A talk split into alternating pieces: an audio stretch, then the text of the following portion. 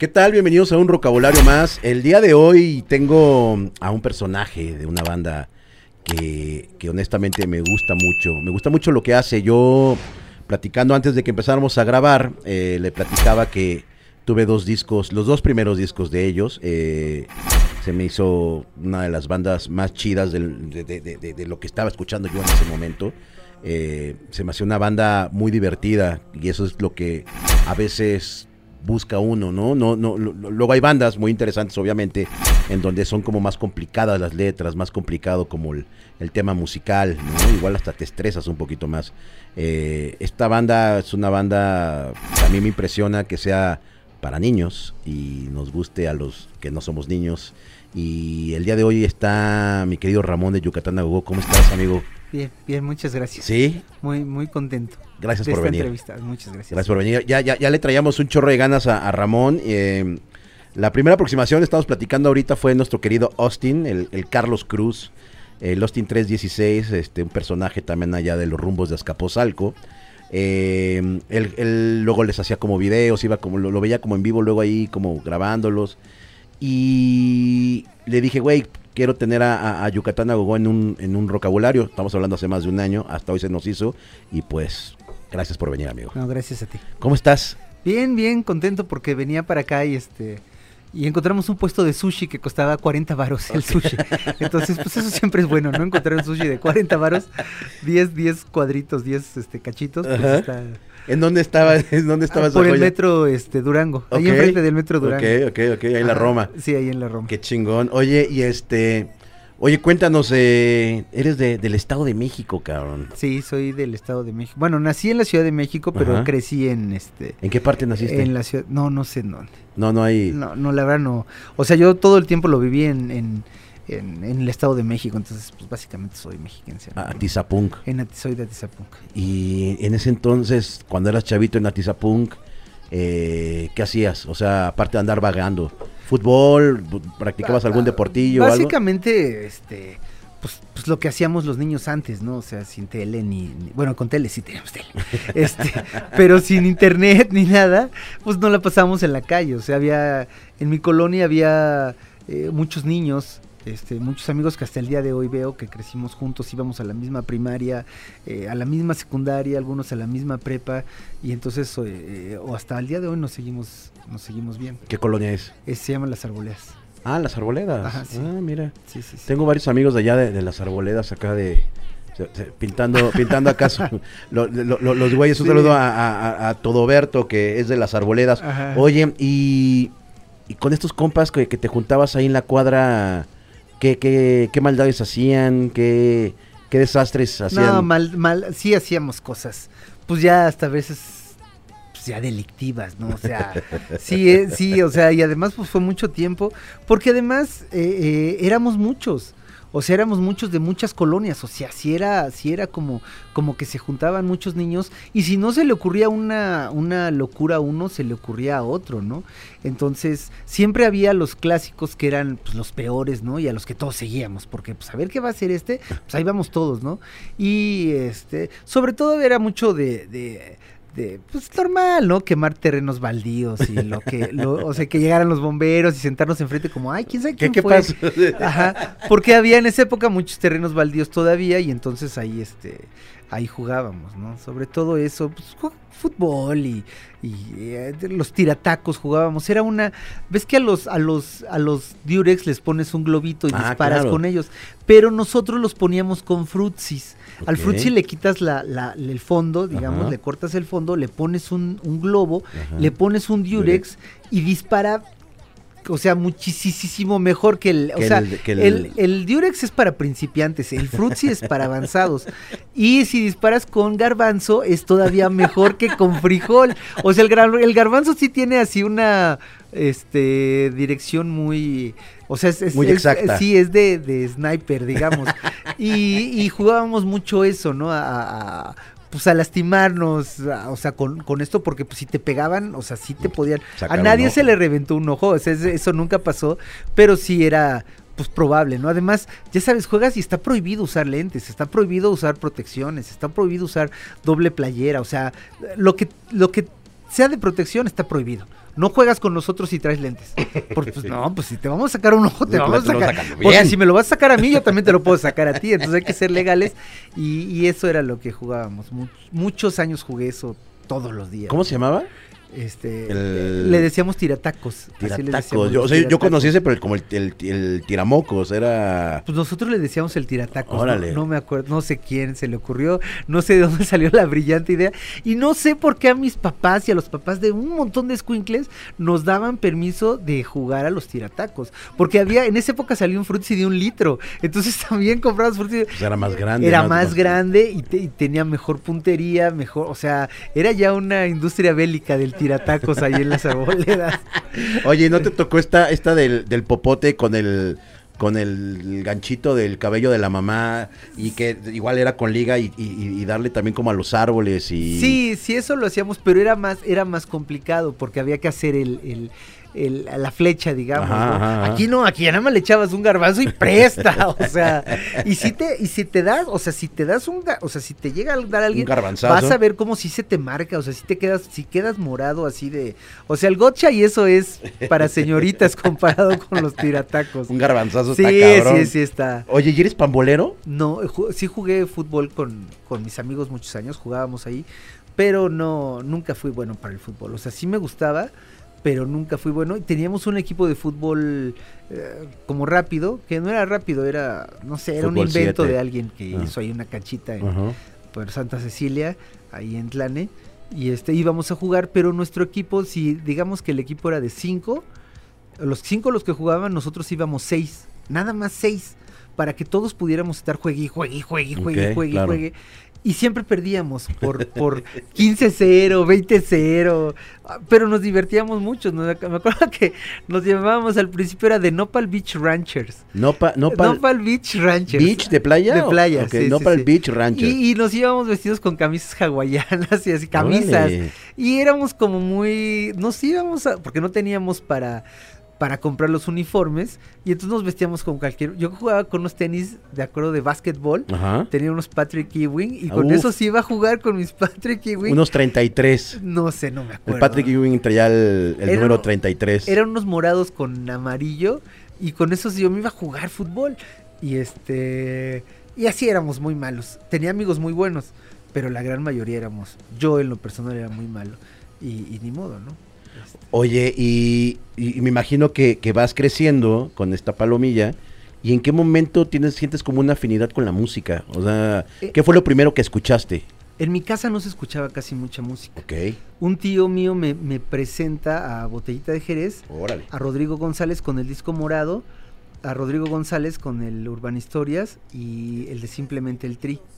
Y entonces de ahí es cuando yo me engancho al, al- al rock and roll con esos tres discos. Y les empiezo a presentar a mis amigos al Tri y así, ¿no? Entonces ya después íbamos a los conciertos y, y- y- y ya, ¿no? O sea, fue como mis inicios con el rock and roll fue por un tío que me, que me presentó a esas tres bandas. ¿Qué edad tenías? No me acuerdo, yo creo que tendría como unos 14, 13 años. Pues estabas en la secundaria ya.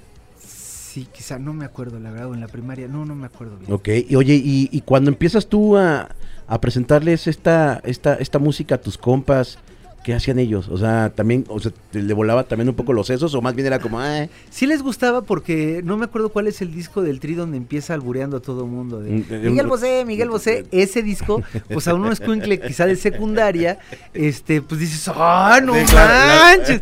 Esto es la onda. Y entonces ahí se engancharon mucho. Que realmente este, nadie se enganchó, sino, o sea, a, la- a la música o al rock and roll más que yo.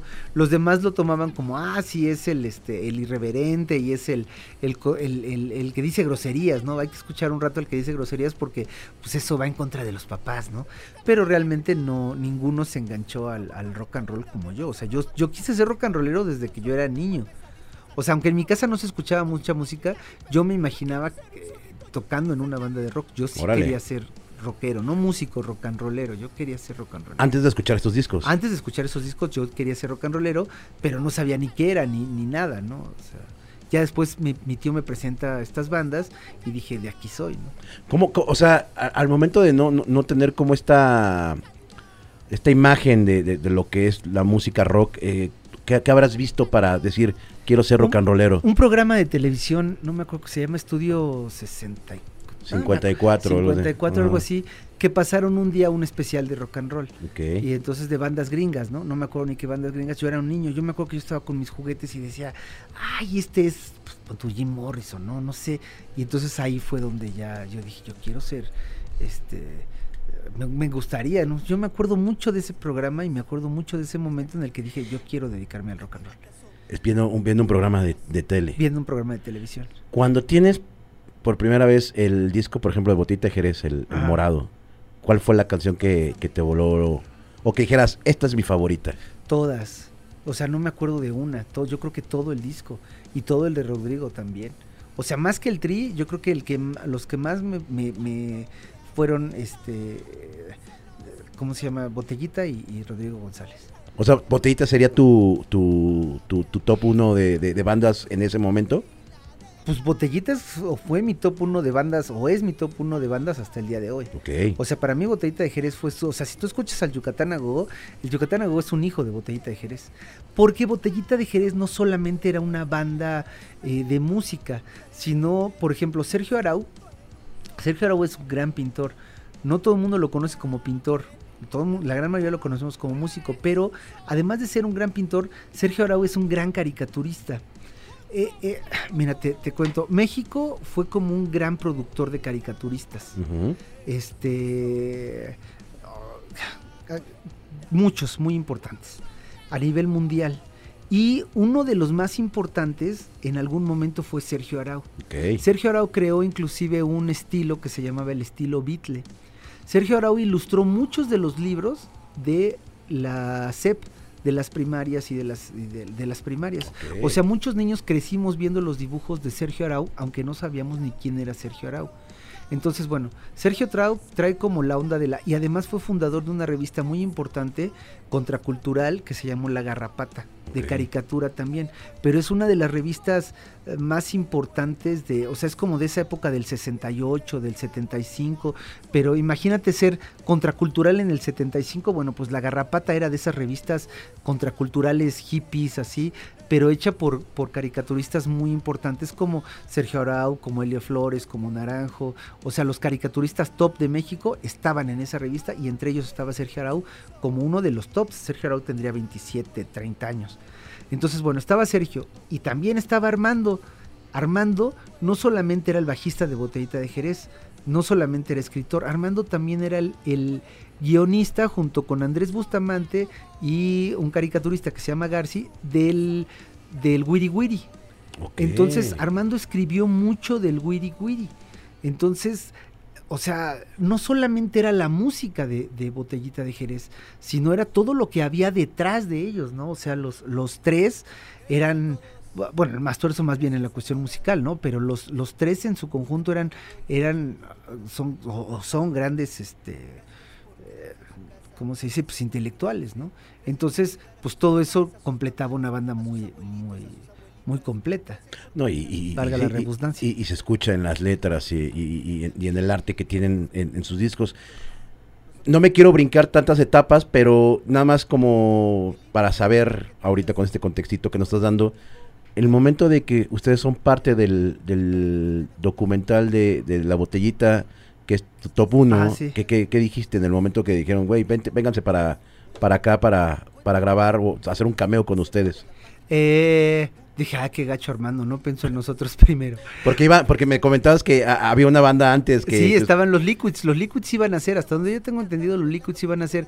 Nosotros en la película del Plan B o Naco es chido de Boteta de Jerez, nosotros encontramos el disco perdido, estamos grabando un video y encontramos el disco perdido en un Volkswagen, o en un carro ahí. que era- estaban en un yunk, en, En un, en un- un- en un, este de, De carros viejos, en un ajá, deshuesadero. Y entonces ahí encontramos el disco perdido de Botellita de Jerez y de ahí se de- desarrolla toda la película, que una persona de una disquera quiere reunirlos y los buscan y así. Eso como un falso documental. Entonces, eh, pero al, primer grupo que iban a invitar era a... eh, A los Liquids. a los Liquids. Y como los Liquids no pudieron, andaban de gira o no sé qué, nos invitaron a nosotros y ya nosotros fuimos. Pues yo estaba fascinado, pues yo iba a estar ahí con los... Pues en la película de los botellos, ¿no? Qué chingón. Entonces, este, pues para mí fue muy importante porque yo, pues eso, creces viendo a Botellita de Jerez, los creces viendo como unos pues como unos superhéroes y después ya estás trabajando con ellos. Son ¿no? tus Eso compas de repente. Son de repente ya se vuelven tus compas y de repente te hablas de tú a tú con uno de ellos y entonces te quedas así como que dices, bueno, pues algo, algo hice bien en la vida, pero además, porque porque cuando los consideras personas pues muy brillantes, ¿no? Claro. O sea, yo me puedo sentar a platicar con una persona, o sea, eso lo piensas de ti mismo, ¿no? O sea, que hice bien para poderme sentar a platicar de tú a tú con una persona que yo considero eh, del top 50 quizá del- de los intelectuales mexicanos, ¿no? Claro. Entonces eso es como muy padre. Qué chido. Vámonos, Sí. vámonos de regreso. Entonces, en la secundaria escuchas al Tri, escuchas a Botellita, escuchas a Rodrigo. A Rodrigo. Pieza fundamental, importante en la música eh, rock mexicana. Eh, entras a la prepa y ahí ya empieza, me imagino, como un- una cosquillita de, de- de- de armar algo o, o de expresarte en algo y no nada más de estar de, de escucha. En la prepa, no, mis amigos tenían bandas en la prepa. Ah, no, sí, en la prepa empezó todo. En la prepa formé una banda, hacían un evento de, de como que, como que ah, cantar sin cantar, o sea, como de, dígalo con mímica, digamos. o sea, lip sync ahí, lip sync, ajá. ajá. Y entonces yo le dije al maestro de teatro, le, le dije, oiga, pues es que yo quiero organizar una banda, quiero tocar en vivo. Y entonces me dijo, órale, va. Le dije, sí, va.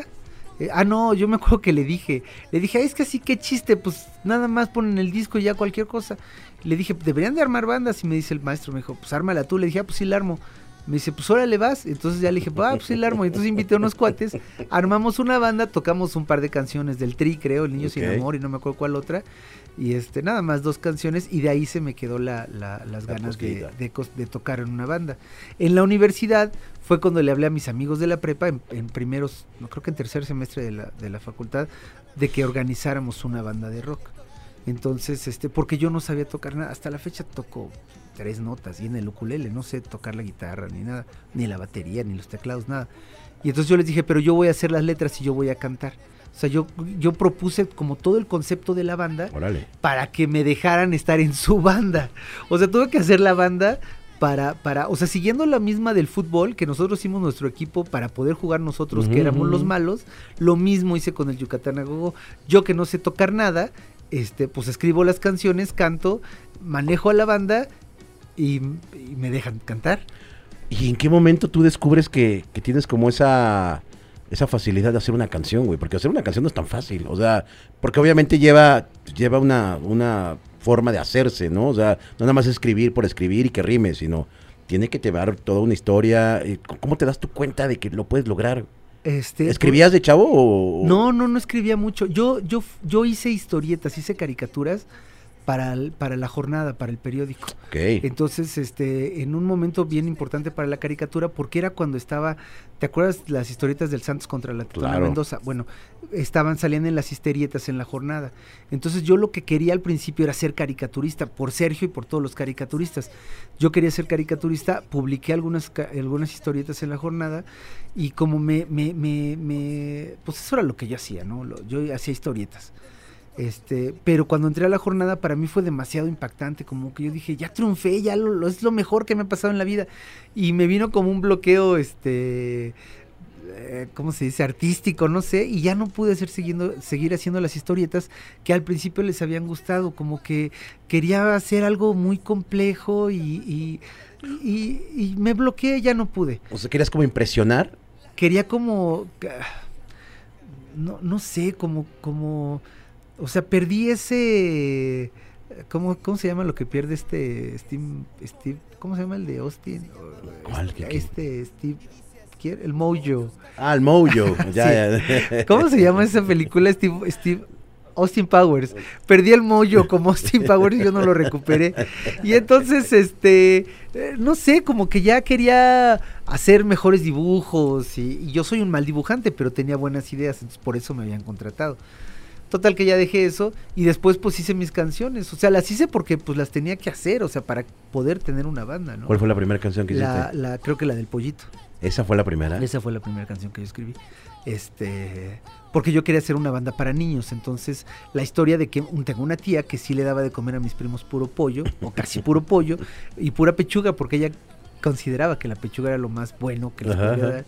Y este, y entonces yo ahí hice la del pollito y, y de ahí me seguía haciendo canciones, ¿no? Hasta la, hasta la fecha. Entonces, eh, en la universidad eh, decides que quieres tener una banda, les hablas a tus cuates, escribes canciones, o sea, seteas todo perfecto para, para poderlo conseguir. Ajá, sí. ¿Y en qué, en qué momento dices se, va a llamar Yucatán a? ¿O, fue, fue- fue No, algo de los cuatro? Ah, ah, no, al bajista de la banda, años antes, se le había ocurrido y me dijo, ay, es que yo un día quiero hacer una banda de- que se llame Yucatán a Gogo. Y entonces en ese momento dije, ese nombre está chido. Que creo que no está tan chido, pero bueno, este, pasó el tiempo y, eh, y yo le llamé a este cuate, se llama Alejandro, y le dije, fue el primer bajista del Yucatán. Y, y le dije, oye, ¿qué onda Mejía? Alejandro Mejía se llama. Le dije, oye, vamos a hacer una banda que se llama Yucatán a Go. Y me dijo, órale, va. Y entonces, pues la hicimos, ¿no? Entonces empieza Yucatán a Gogo, la canción de Pollito. Güey, o sea, o sea, tu primer rola fue el primer madrazo de Yucatán a Gogo. Sí. creo La que sí, primer. la primera. Empiezan a ensayar, ¿en dónde ensayan? Ensayamos en mi casa. Ahí era el, el ahí en la cuarto de sala, ensayo. ahí ensayábamos, ajá, ahí empezamos a componer todo, porque acuérdate que yo tenía que hacer todo para que la banda funcionara, o sea, yo Eres controlador, son. no, no, no soy tan controlador, lo que pasa es que yo entendía que si yo quería que la banda funcionara, lo tenía que hacer yo, o sea, no porque yo quería que se hiciera a mi manera, sino porque yo quería ser parte de una banda, entonces para que la banda funcione, o sea, si mi sueño era tener una banda, entonces yo tenía que hacer todo lo que la banda este, necesitara para que funcionara. Esa era la onda. La onda era, era poner todos los, los, elementos para que esto funcionara, ¿no? O sea, tú, y, y tú desde ahí ya veías que, eh, que querías hacerlo para chavitos. Lo que pasa es que nosotros empezamos a hacerlo para chavitos porque en ese momento no había, había una escena cultural para niños muy grande en México, muy importante. Entonces había muchos festivales para niños y todo.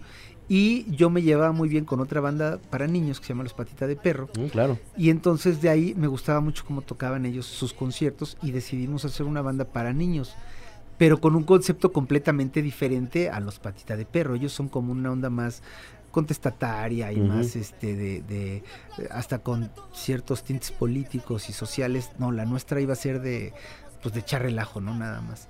Entonces, eh, y dijimos, bueno, vamos a hacer una banda para niños porque en el, en el género para niños no hay eh, muchas bandas. Éramos tres, los que payasos, los Patita de Perro y Yucatán a Go, nada más, para todo un país. Entonces, pues imagínate, tocábamos hasta tres, cuatro veces a la semana. Cuando yo empecé la banda, en ese momento estaba empezando el movimiento ska. Lo más prudente quizá y lo más seguro hubiera sido que empezáramos a Tocar tocar, ska. ska. De hecho, este el panda que era bajista de, De la secta, de la secta, él andaba ahí tras mi hermana y luego iba a la casa y yo no sabía que, que era que era que era la secta. O sea, yo no sabía cuál era el movimiento ska, yo no sabía nada de eso. Yo estaba en lo mío, que era la música para niños, ¿no? Yo ya estaba empezando Yucatán a Gogo cuando ellos estaban empezando Secta Core, más o menos. Un poquito antes empezaron ellos que nosotros. Pero el panda iba a la casa y, y- y- pero ya secta ya era así como como dentro del under ya era así la, la secta, ¿no? Claro. Y nosotros pues éramos una banda para niños. Oye, y, y, y empiezas a hacer rolas, pollito. Ajá. Eh, yo me acuerdo mucho el video que sale Paco Barrios. Sí, sale más tuerzo. Sale Paco Barrios en ese video. Entonces, ¿cómo, cómo fue la aproximación de eh, decirle a Paco, güey, puedes salir en nuestro video, sé nuestro pollero, es el pollero, Eh, creo, es ¿no? el taquero. taquero, Ajá, taquero. lo que pasa es que ese video lo dirigió Armando Vega Gil. Ok. Entonces, como yo sabía que Armando hacía cine y todo, le dije, oye Armando, ayúdanos a hacer el video. Y este, y entonces eh, Armando decide, o sea, nos empieza a ayudar, decide, sí, me dice, yo te ayudo. Le dije, pero tenemos poco presupuesto para hacerlo. Me dice, bueno, la onda es hacer un video que, que tenga que ver con algo de la televisión. Me dice, para que lo podamos grabar con cámaras de, todavía no los celulares, pues, no, no eran como lo de hoy, ni las cámaras, ni nada. Sí, era, era más difícil poder eh, un accesar un- a una cámara pues, profesional con poco presupuesto. Sí, que se me atoró un pie abajo. Dale. ya. Entonces, este. El corazón te había angustiado, Sí, güey. ya no lo podía sacar, ya se me estaba durmiendo. Pero bueno, usted disculpará, querido este radio escucha. Entonces, este eh, le dije a Armando, ¿sabes qué, Armando? Vamos a, a, a- a- hay que hacer el video y me dijo, hay que hacerlo así. Entonces yo dije, pues, como lo mismo, ¿no? Pues es que tengo que poner a pensar a ver qué hacemos. Y este, un día viendo la tele salió un programa que se llamaba Cheaters.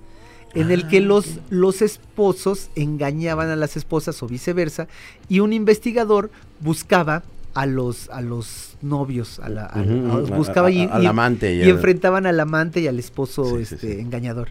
Entonces, aquí el video, el hijo iba a engañar a su mamá y en vez de con el taquero, porque la mamá nada más quería darle puro pollo y entonces él lo iba a engañar con el taquero, él iba a engañar a su mamá con el taquero que le daba tacos de bistec. Y entonces iban a llamarle a un investigador para que el investigador persiguiera al, al alumno, ¿no? Entonces, este, Armando fue el que le dijo al más tuerzo que fuera el taquero. Y esta Regina Orozco es mi mamá. Y este, o sea, sí es un, es un muy buen video y es un video muy divertido. Además, es un video totalmente tipo este witty witty, ¿no? Entonces, este, el investigador es ganador del Ariel. O sea, o sea, sí está. O sea, el, el- me acuerdo que Regina Orozco nos cobró 5 mil pesos por hacer ese video. Entonces, este, ahorita pues yo creo que ya ni lo hace, ¿no? Sí, No, es fue- una gran bueno, estrella. quién sabe, puede ser que sí. Pero, eh, este, ¿esta idea es tuya? La idea fue mía. La idea de hacer el güey. video fue mía. Y este ya Armando ya este, Pero la desarrollada y todo. O sea, lo hice con Armando. O sea, ya fue así. O sea, ya desde ahí ya traían una buena mancuerna ustedes Sí, dos. ya, ya, ya, ya. O sea, porque todo era, por ejemplo, al final del video, este, la mamá agarra al investigador y yo le decía, Armando, es que está padrísimo que sea un muñeco de trapo así y lo aviente. Y cuando él agarra el muñeco de trapo al final, si lo pueden ver, ahí está en YouTube, es el video pollito, avienta y la camioneta le pasa encima al muñeco y él se levanta el investigador así como, ay, corten, corten. Porque todo era tipo witty witty, o sea, el más tuerzo de taquero y, y, o sea, fue muy divertido hacer ese video. Aquí ya estábamos en Sony Music. Ahí ya estábamos el, en Sony. el más, no, el era Discos Termita. Discos Termita, Ajá. que era comandada por Alejandro Markovich. por Markovich. Eh, ¿Cómo fue el proceso de... Para empezar, ¿cómo, cómo, cómo llegan ustedes a Sony Music? Nosotros ya teníamos un cassette o dos cassettes. Este. eh, te cuento, la Secretaría de Cultura en ese momento, que era el Conaculta, nos daba, digamos, 20 presentaciones al año. Por espectáculo. Entonces, nosotros teníamos un espectáculo que se llamaba Rock Cabezón para Chavitos. Entonces nos daban 20. Para que nos dieran otras 20 presentaciones, hicimos otro disco y le pusimos otro nombre. Ok. Entonces ya nos daban 40 presentaciones al año. Porque teníamos dos discos. Pues muy bien, una casi, una a la semana casi. Sí, sí, sí, tocábamos mucho. Nada más de los de ellos, más las presentaciones que teníamos en la ciudad de Me- en, en otros lados, ¿no? Porque además no había tantos grupos para niños, no había oferta cultural para niños y niñas, no había. Total que de ese cassette ya habíamos vendido del primero, que es casi casi el mismo disco que sacó Sony, ob- obviamente con otra grabación y todo. Este eh, de ese ya habíamos vendido como entre 5 y 7 mil copias Órale. del cassette, o sea, sí ya llevamos bastantes vendidas. Y un día en el Alicia, bajando, estaba Álvaro, que fue el primer baterista de la banda, el segundo baterista de la banda, se me acerca y me dice, oye, está Alejandro Markovich ahí. Y le dije, ¿quién es Alejandro Markovich? Y me dice, güey, es el baterista, es el guitarrista, el ex guitarrista de Caifanes. Y le dice, me dice, dale un, dale un cassette. Y le dije, ah, sí, sí, porque yo llevaba cassettes a todos lados, ¿eh? y a todos les regalaba cassettes. Ajá.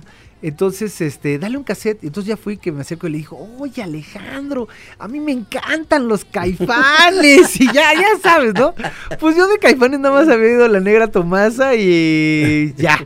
Pura Eh, labor de venta. Sí, sí, sí. Pura, no, mira mi cassette y bla, bla, bla, bla. Y entonces me saca una tarjeta y me dice, ah, mira, es que yo soy pues, cazatalentos de Sony, ¿no? Yo dije, ay, a Wilson Stilson, de aquí somos. y le estuve, hable y hable y hable. Le hablaba casi una vez a la semana, una vez al mes. Y le dejaba recado en su contestadora de Sony. Nunca me contestó en un año. Al año que pasó, nosotros mientras tanto seguíamos tocando y vendiendo nuestros cassettes y ya, ¿no? Al año que pasó, él nos, este, nos le dan el sello de discos Termita y nos, nos contrata. Entonces, pero porque ya le habían dado su sello. Yo me arrepiento un poco de, de ese momento. Bueno, no me arrepiento, pero me hubiera gustado, o sea, si hubiera tenido otra visión, me hubiera gustado tener una disquera en ese momento, hubiera estado chido tener una disquera, porque ya vendíamos bastante y ya sabíamos más o menos cómo era el proceso de distribución y todo. No sé por qué nunca nos aventamos. El otro día veía al- a este al, al- ¿cómo se llama? El- no, no me acuerdo cómo se llama el, el- el guitarrista, el dueño de Epitaph. Y entonces, Ujú. como él se lanzó a hacer su disquera y todo, ¿no? Yo dije, puta, yo la pude haber hecho también, pude haber hecho una disquera en México. Ya tenía ma- mi manera de distribuir y todo, no lo hice, pero bueno, firmamos con Sony y este en Discos Termita estábamos las Ultrasónicas, Ujú. Ping Pong y Yucatán a Gogo. Así es. Había otras bandas como Lady Bombón que nunca salió su disco Nunca. con Termita, se acabó antes de, de- de que ellos grabaran. Sí, fue muy rápido. Eh, retomando un poco de lo que dices, que se me hace muy interesante, cuando grabas, cuando graban este primer cassette y el segundo, ¿cómo, cómo lo distribuías? O sea, Lo, lo distribuíamos, eh, o sea, mucho eran las tocadas. ajá, Nos íbamos todos los fines de semana a vender al Chopo. Pero hay una red de librerías de Educal se llaman. Entonces, la red de librerías Educal es una red muy grande de librerías públicas. Entonces nosotros vendíamos, le llevábamos discos a Educal y Educal los distribuye en sus librerías. La librería, por ejemplo, de, de- bueno, es que no sé si son de Educal, pero son librerías de, de la Secretaría de Cultura. La librería, por ejemplo, en Bellas Artes hay una librería de esto. ujú, En este, la librería que está en Bellas Artes es de Educal. La librería que está en, en la biblioteca en la Vasconcelos también es de Educal. En el aeropuerto hay una Educal. En este, y en todo el país hay de esas librerías. Entonces nosotros metíamos nuestros cassettes a esas librerías.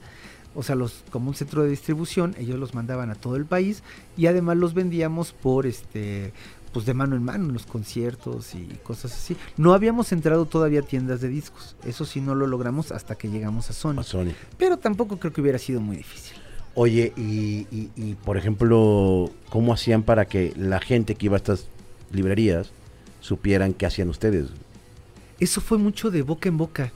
O sea, fue mucho de que a la gente le iba gustando el Yucatán y así era como que la gente se iba acercando a la banda. Porque no había Facebook, no había Twitter, no había Inst- no había nada. Entonces era mucho como de boca en boca, de estar tocando y tocando y tocando y tocando. La gente se iba, se iban acercando al Yucatán como, como, a- pues como en los viejos tiempos, ¿no? Se hacía, o sea, era así, ¿no? Nosotros no teníamos videos en Telehit, ni no, no nos programaban. Ah, eso sí, nos programaban mucho en Bisbirige, nos programaban mucho en Radio UNAM, nos programaba mucho. Fernanda Tapia nos ayudó mucho. Ella estaba en Radioactivo y entonces nos invitaba cada vez que ella, que nosotros queríamos ir a anunciar una tocada, ella nos daba oportunidad de ir a Radioactivo a anunciar nuestra tocada. Qué chido. O sea, pero estoy hablando que Radioactivo era la estación sí, la, la número uno la de número uno jóvenes. en México. Entonces, Claro. y Fernanda era, oye Fer, ¿nos das chance? Eh, vénganse. Y entonces ya íbamos y platicábamos así un rato en Radioactivo. Y este, en órbita jamás nos, nos programaron. En las radios públicas, no, bueno, en, esa radio pública de rock no, pero lo que era el, el Bisbirige, el, el 11, lo que era Radio UNAM, seguido nos invitaban, este, eh, Fernanda, y pues más bien esas eran las tres que nosotros, este, a veces televisión mexiquense un poco, pero más leve, pero realmente Bisbirige, Fernanda y Radio UNAM fueron los que nos ayudaron mucho. Órale, Bisbirige, pues era una ventana enorme para... Muchos se me acercan y me dicen, es que yo siempre los veía en Bisbirige. Y nos llevan era, sus... era reportero. Así decían. nos llevan sus credenciales de reporteros de Bisbirige. Y o sea, y es que yo te veía en Bisbirige, yo te veía en Bisbirige. En Bisbirige nos invitaban muchísimo. Muchísimo, o sea, era cada mes, oiga, no, o sea, quizá les faltaban bandas, no sé, pero era siempre, oiga, no quieren venir a tocar, sí íbamos. Y siempre íbamos, o sea, jamás decíamos que no. Bien, es que así tendría que ser. Entonces ya entran a Sony, entran a Termita, Discos Termita. ¿Cómo fue el trabajar con Alejandro en el estudio? Este fue fue padre. Este era un estudio muy grande, en- estaba en Naucalpan, los estudios de Sony eran unos estudios así enormes, de madera, pero enormes te hablo con que había una orquesta y eran como tres salas de estudios. Los estudios eran eh, en donde hacían la masterización, eran pues eran estudios así de super lujo, ¿no? Y nosotros pues una banda del Chopo, este, me acuerdo que, que que teníamos un cuate que bailaba con nosotros, se enmascaraba y se llamaba Hugo, descubrió la clave de este de cómo llamar y sin que le cobraran. Y entonces, si llamaba, él se quería inscribir en Big Brother. Y entonces, para que te pudieras inscribir a Big Brother, tenías que hablar un montón de veces. Pero esas llamadas costaban, porque antes te salía en la televisión, costo por llamada, cinco pesos. Ah, Y entonces Hugo descubrió cómo cómo Sony pagara su estupidez de quererse inscribir en, en, El Big en el Brother. Big Brother, ¿no? Y él hablaba y hablaba y hablaba y hablaba y hablaba Big Brother. Y entonces, porque había cuartitos como de descanso que tenían una, un, un- un teléfono, una televisión.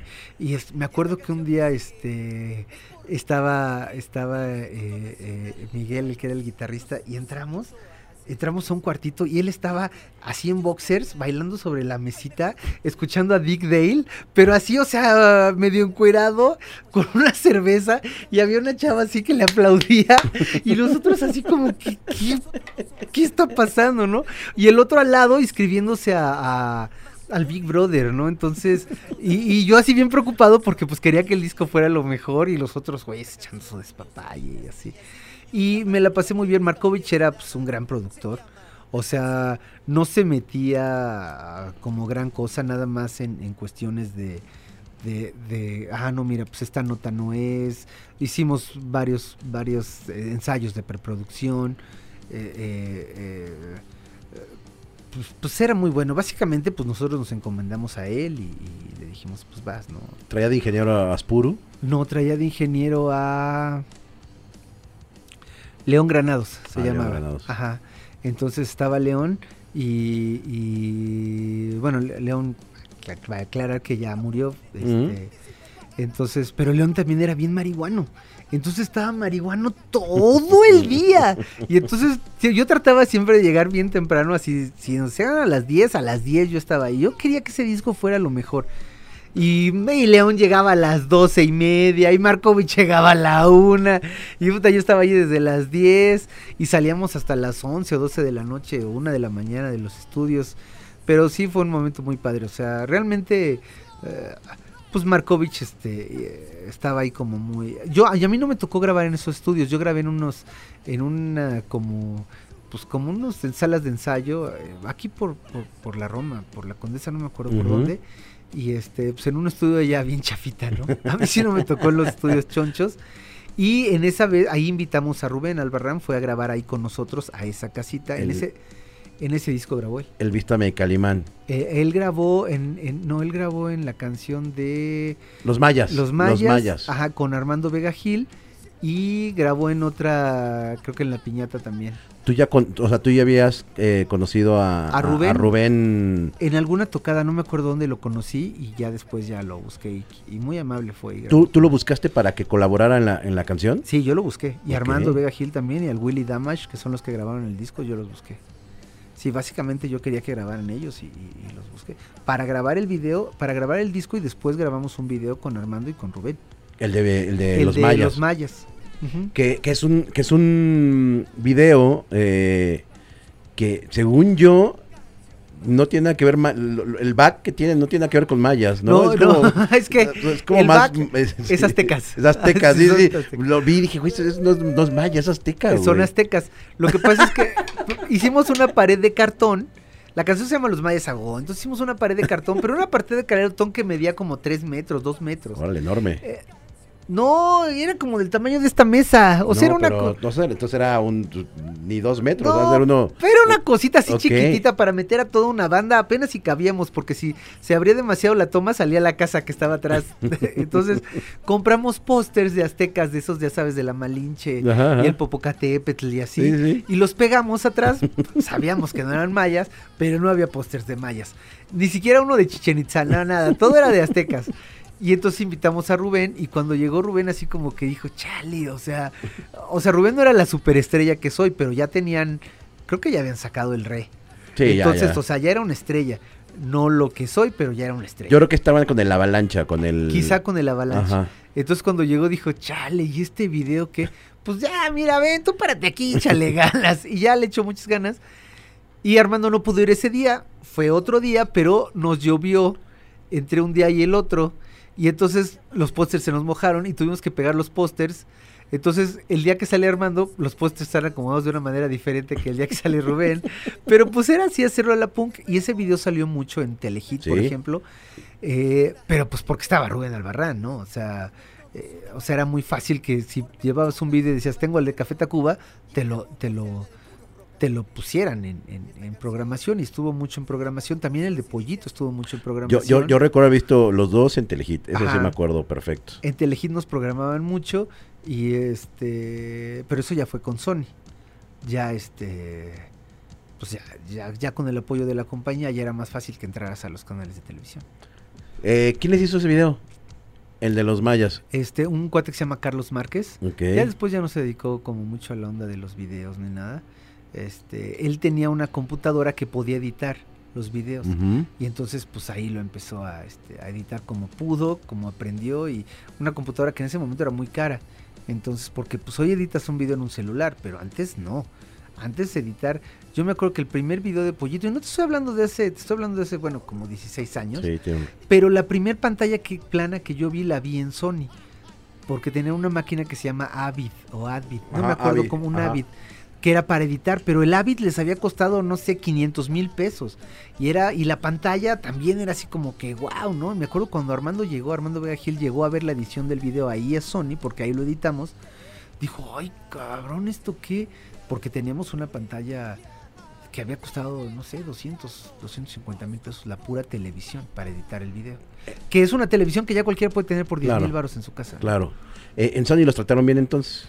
En Sony es, pues, ah, nosotros pagamos la mitad del video de Pollito, nosotros pagamos el video de los mayas, nosotros pagamos la, la portada y la contraportada y todo. Bueno, nos la regaló Alejandro Magallanes, la portada del disco. Este, eh, pues de regalías recibíamos una miseria. El otro día yo hablé a, a Warner, hablé a Warner para cobrar mis regalías de ¿cuántos años? Como 10 años, 12 años de regalías del, del- de ese disco del Rock Cabezón para Chavitos. Y me dice, ah, pues son 700 pesos. Y entonces yo dije, ay, no, 700 por meses, por años. No, pues nos va a tocar como 60, 70 mil pesos. No, pues está bien. No, son 700 pesos por los 10 años. 10 años de un disco y me dieron, set- ni siquiera los cobré, ya dije, No, ay, pues ya no. váyanse a la chingada. Y, ajá, en Warner, Warner Chapel.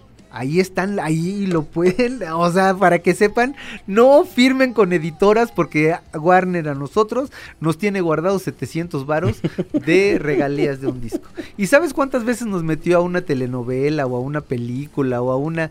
mm, Nada, o sea, quizá en algún disco compilado por ahí, pero realmente nunca hizo nada por nosotros.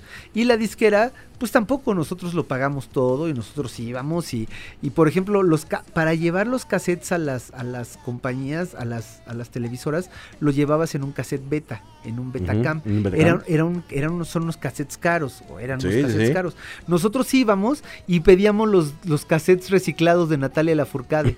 O sea, porque Natalia Lafourcade estaba sacando su disco ese de en el 2000. Ajá. Ahí, ahí, ahí ahí. Y me acuerdo que nosotros estábamos así sentados y llegaban los de Sony. Natalia, pásale Natalia, Natalita, Natalita. Y quítense, quítense, quítense, mugrosos.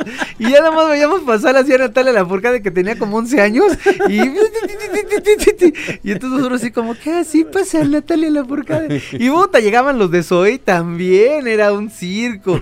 Y a nosotros, pues no, no, no, realmente, a nosotros no nos, no, no. Markovich nos trató bien, pero la disquera en sí, no, nada, o sea, fue, o sea, de regalías y eso es nada. ¿Estuvieron un, un disco o dos ahí Un en disco un disco, más, el de. Cabezones? El de Rock Cabezón para. Luego sigue el canción Canciones Basura o Canción Basura, Canciones basura, ajá. que también se me hace un gran disco, Ajá. digo, me gustó mucho.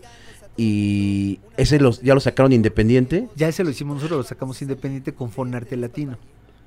Perdón, cuando salen de Sony, la, la car- la- la- la carta de retiro, ¿fue complicado sacarla? O... Mira, te voy a contar, y esto es importante que, que salga A ver. al aire. A ver, a ver. Cuando nosotros firmamos, si ustedes van a firmar un contrato, damas y caballeros, antes de calentarse, tienen que leer bien el contrato y buscar a un abogado. Yo había estudiado, yo estaba en tercer semestre de Derecho, cuarto semestre.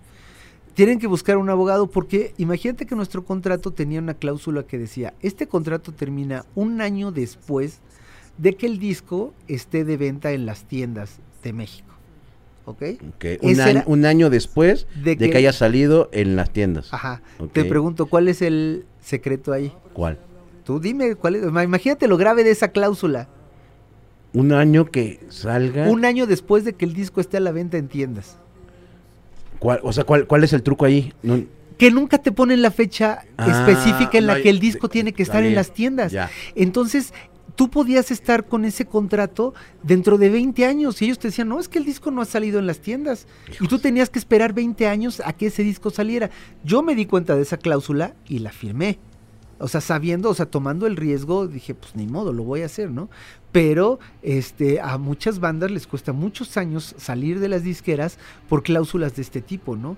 Que esconden Mañosas. mañosas que esconden, o sea, sí te puedes ir a una cuestión legal y a un pleito para que un juez determine si se tiene que terminar el contrato, porque pues ese contrato es leonino y se alarga, pero así es. Entonces, si alguien va a firmar un contrato con una disquera, con una editora, como Warner Chappell, que nos tiene 700 varos después de quién sabe cuántos años, este, eh, te- tengan mucho cuidado, ¿no? Con los contratos, los contratos son, son, no son un juego y este, y háganlo Pinche ratas porque porque no tiene otro adjetivo. Hay una, una historia muy muy cagada, no sé si tú te la sepas, de por ejemplo de los del Gran Silencio con Cano y Tony. Dicen ellos que cuando, sobre todo Cano, dice que cuando eh, ellos van a, a- van a firmar el contrato con EMI, eh, no recuerdo si del primero o segundo disco, Ajá. creo que el primer disco, porque eh, creo que firmaron por tres. Una de las cláusulas decía que, palabras más, palabras menos, que no podían ellos grabar con nadie en la faz de la Tierra. Ay, y, eh, y en otros universos. Y en, y en- y en- y en el sistema Sí, solar o sí, algo. sí, o sea, entonces, este, el, el- este ya lo había platicado, pero dice Cano, dice, a ver, a ver, a ver, a ver, espérame, güey. O sea, ¿cómo, güey? Imaginemos que hay un cohete que me lleve a Marte y me encuentro un marciano que me quiere firmar para que el gran silencio esté en su, en su, en su planeta sonando. ¿No lo puedo hacer? Y que el abogado le dice, no señor, no lo puede hacer. Ajá, pero, pero él se lo decía de broma, Sí, como de burla, claro, sí, no, sí, sí, ay, güey, se estaba burlando de, de- de- de la cláusula la estúpida cláusula, leonina, en donde dicen que tú no puedes este grabar ni hacer nada en, en cualquier lado que no sea, o, o sea, la Tierra eh, y todo el sistema solar, güey, Sí. ¿no? Que, que se compone por nueve planetas, Sí, ¿no? ajá. Entonces, en esos nueve planetas y hay vida en alguna que no hemos descubierto y un marciano quiere grabar tu música, no vas a poder, güey. Sí, y, la, y las disqueras y las editoras se llevan una gran parte a costa del, del trabajo de los artistas. Claro. Esa es la realidad. Ese es, ese es un, ellos, ellos van a decir, no, pues es que ese es nuestro negocio. Pero, pero pues, pues los músicos salen súper raspados. Que hoy en día ya no es así. Porque, porque, bueno, pues gracias a las nuevas tecnologías nos pudimos librar de este lastre, ¿no? De, de, de las disqueras, de las editoras, ya todo mundo puede hacer su música. Además, pues está bien padre porque hoy escuchas un montón de música muy buena, o sea, de muchos chavos y de muchas chavas a nivel mundial que hacen una música pero padrísima que antes no podías escuchar Claro. porque si la disquera no te no te ponía esa esa banda, pues tú ya no la escuchabas. ¿no? Claro, en el anaquel. En el, ajá. Está cabrón porque, mm, digo, ya para irnos al, al segundo disco, eh, mm, ahorita las disqueras están más cabronas, güey, porque no nada más es tumbarte la lana de, de, de lo que grabaste Ajá. para que les pagues, sino también los güeyes hacen, le, le llaman 360. güey. Ah, de que te cobran de los de las presentaciones. O sea, tú todo. ya, si tú quieres estar conmigo, disque, por ejemplo, Sony Music, quieres estar conmigo, ah, va, te voy a firmar, te voy a hacer tu disco, pero yo voy a hacer tu management, yo te voy a hacer tu booking, y todo lo que tú generes de tus conciertos, tanto porcentajes para nosotros, y por lo Sí. general es el 70-30, favor, las favor disquera. Sí. No, es, es una locura, es una... Es una porquería, Es una porquería, sí. Y además es una locura que ya las bandas y los nuevos artistas firmen contratos con esas, con esas empresas, o sea, con esas cláusulas y con esas empresas que, que al final pues están, están este, tomando tu dinero. O sea, lo que yo te digo de la editora con nosotros es cierto. O sea, ahí tengo los correos, son 700 pesos y esto no tiene, o sea, no te estoy hablando que tenga... ¿Cuánto tiene? Como tres, cuatro meses, cinco meses que me mandaron el correo, porque yo no había cobrado en años. Yo dije, ah, pues se va a juntar un fondito, ahí vamos a tener algo. Y entonces eh, eh, fui a inscribirme a la Sociedad de Autores y Compositores de Música y ahí me dijeron, bueno, debes de ir con tu editora a cobrar ese dinero, ¿no? Ya conseguí el teléfono, ellos me dieron el teléfono de la editora, hablo a la editora y me dicen, tienes 700 pesos. 700 pesos en más de 10 años. O sea, 700 pesos. Si tú sales a limpiar parabrisas en un semáforo, en un día bien trabajado te llevas 400 varos. Claro. En dos días ya ganaste lo que yo gané de un disco en 10 años. Claro. Entonces es terrible, o sea, es, es, es, es, es terrible. Sí, es una cochinada esto, está, está muy cabrón. Entonces, pues, pero bueno, ya ahorita ya no lo necesitan. Claro.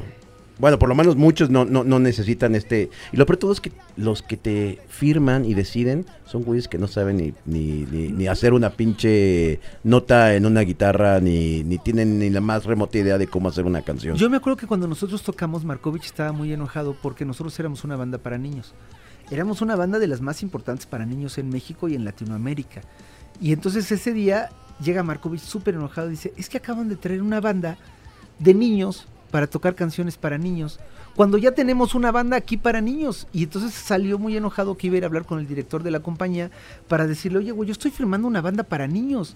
¿Por qué haces experimentos si ya tienes aquí una banda probada? Claro. que además este porque pues por ejemplo había una revista que se llamaba La Mosca en la pared que Claro. era como la revista top de, de rock en México y a nosotros nos había catalogado como una de las cinco mejores bandas de rock del año 2002 o algo así o sea nosotros no teníamos más que el cassette y ya nos ponía a- o sea con, con con los Tacubos o con otras bandas así Incluso en La Mosca leí algo de, de, de- de Yucatán, me acuerdo perfecto, en donde decían que Yucatán era la banda que era, era de las bandas que se tenían que ir a ver en vivo forzosamente y no en un disco.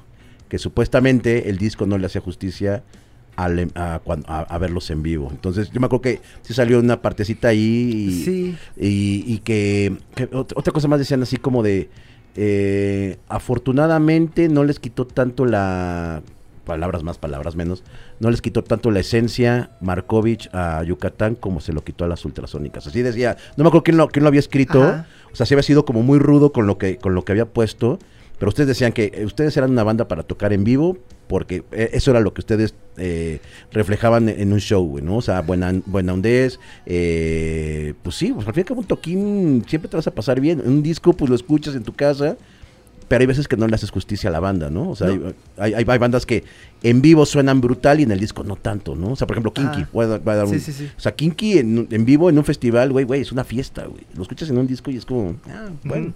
flat incluso, güey, ¿no? Entonces creo que se refería un poco a eso eh, con ustedes, de que pues ustedes tenían como muchísima más onda en, en vivo que en un disco. ¿Tú crees que te haya matado un poquito el, el, el- el pedo del disco con, con el en vivo? ¿O, o sí, ¿O sí crees que haya sido un, un- un trabajo perfecto para... No, yo, yo realmente no soy de esos que dicen, ay, es que la, la, na, na, a mí me- realmente me da igual. O sea, yo decía, ay, Markovich ya nos grabó, ya todo está perfecto. Si él dice, pues él era de Caifanes. Si él dice, eso se oye bien, yo decía, eso se oye bien. Claro. Pues yo, ¿qué, qué, qué voy a poner a discutir con, con un Caifán? Sí, sí, sí, sí. O sea, no, ni de broma, ¿no? O sea, es una leyenda del rock mexicano y, y pues si Markovich decía que eso estaba bien, estaba bien. Bien. Y a punto, ¿no? No había más. O sea, algunas palabritas no me gustó que, que quería que las cambiáramos, pero pues detalles muy, muy... pues, que, que realmente ni siquiera le afectaban mucho a la canción, pero... Y el sonido, pues el sonido sí agarra la onda, o sea, a, a mí sí me gustó.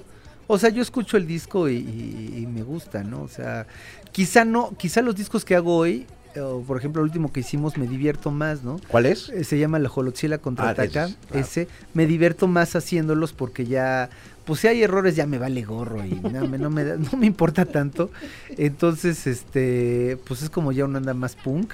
Y, y, eh, pues es que te- este disco de Jolotzila, la, te, te- te platico, tiene dos, tres errores, pero, pero así chonchos míos. Sí, a ver, ahorita lo... Canciones basura.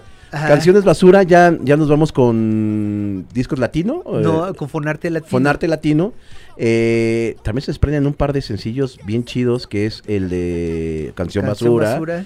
¿Y cuál es el otro que se desprende de ahí? Pues ese tiene varios, porque en ese grabamos la canción de la playa. Puta, la playa la es una joya. Porque de- son dos versiones. Ajá, como la, la versión como punk y la... No, no sé si está grabada. Y la cumbianchera. que es la que, sí. la que está en el disco, la ¿no? versión de Acapulco Tropical. Esta Ajá. es una gran, gran canción. Y este, y ese, ese disco también tuvo, porque además Alejandro Magallanes, que era el que nos hacía las portadas de los discos, este, nos hizo un video de canciones basura. Entonces, eh, y en el video, pues va un muñequito a, a una caricatura, va a ver canciones a, una, a una tienda de discos y encuentra puros discos así, está, creo que está el de Kalimba o no sé quién, y los ve y dice, ay, son canciones basura. Mi objetivo con esa canción no era una crítica a otras canciones, era a esa canción, esa canción es la canción basura. Yo no estaba criticando a otras, a otras canciones ni a otros artistas, nada, nada, nada. Para mí, esta canción, la canción basura, era una canción basura, sin criticar a nadie más. Y este, pero pues ya Magallanes le agarró como hay otra onda más como de crítica. Y este, y bueno, ¿no? Al final yo escribí esa canción pensando en, en que esa canción era la canción basura y para esa canción basura estaba escrita la canción basura. Entonces, no para los demás. Y esa, esa canción nos, nos funcionó muy bien este pues varias de ese disco, ¿no? La playa también es una gran, gran rola. La playa nos funcionó muy bien. Este, Porque también es unos chistecitos al último, ¿no? Sí, de, con, unas, con, este, risas estilo chavo del 8. sí, bien de los, no, está Sí, sí, sí. Este, sí, ese fue un disco pues, muy divertido, muy divertido. Luego de ahí nos vamos al bipolar. De ahí nos fuimos al Bipolar, que fue un disco que yo no estoy muy contento con ese disco. ¿Por? Cuéntanos. Porque en ese momento eh, se nos fueron las cabras y creíamos que, que ¿cómo se llama? Yucatán Agua es un grupo que tiene como, como una, o sea, es un grupo, le podríamos llamar de culto, porque nunca hemos tenido éxito comercial. O sea, sí somos una banda que reconocen todos los músicos y los productores y el público y los de las revistas y todo el mundo reconoce la calidad musical y la importancia de Yucatán Agó como un proyecto cultural, digamos, ¿no? Pero mainstream no. Pero mainstream no, o sea, nosotros con trabajos y llenamos una Alicia y entonces este eh, eh, entonces esa es esa es la onda, nosotros nunca fuimos como nunca lo hemos sido así como como muy grandes. En ese momento dijimos, "No, bueno, vamos a sacar canciones para adultos." O para más jóvenes para ver si así pues logramos este triunfar no para ya vivir de esto. Y, creo que fue un error ese disco. A mucha gente le gustan muchas canciones de ese disco. A mí no de hecho ni siquiera tocamos ninguna canción de ese disco ya en vivo. Ok. este y nos las piden creo que ya las vamos a poder tener que empezar a tocar alguna vez más. Pero aunque es un disco bien tocado, aunque es un disco bien grabado, aunque es un disco, o sea, es un, es un buen disco, tiene canciones muy padres, pero no pegaron este eh, como nosotros esperábamos. Y, hicieron también a, la par uno, uno, navideño. Hicimos uno navideño que es totalmente, es totalmente en contra del bipolar, porque el navideño sí es, o sea, el navideño creo que va más allá de, del respeto a lo que sea. O sea, tenemos inclusive una canción que, que pues cuando nos quieran cancelar con esa canción nos pueden cancelar, que se llama No es gay besarse en Navidad. No, no es gay. No es gay besarse, en Navidad. Entonces, no habla, o sea, porque ya, ves que hoy es cualquier cosa y a nadie ya, le importa y ya lo... No habla de este nada en contra de los gays sino es como que alguien dice, ah, no, yo me beso en Navidad porque, pues, porque no es gay besarse en Navidad, ¿no? Pues, pues, no importa ser gay, o sea, pero te besas en Navidad y así, ¿no? Este, entonces hicimos esa canción, pero, dice así, dice, eh, Rambo y el Vietcong se besan en Navidad y Gargamel y los pitufos se besan. O sea, es que una canción nada, no es para niños, este, no es políticamente correcta. Eh, te digo, cuando quieran cancelar el Yucatán Go con esa canción, nos pueden cancelar. Este, que no hay mucho que cancelar porque tampoco somos, este, Ángel Aguilar, que ya todo el mundo no la quiere por ser argentina. Por ser argentina, claro. Entonces, este... Pero ¿cómo sabemos todo eso, güey? Pues porque ya todo el mundo estamos conectados, y ya es así como de...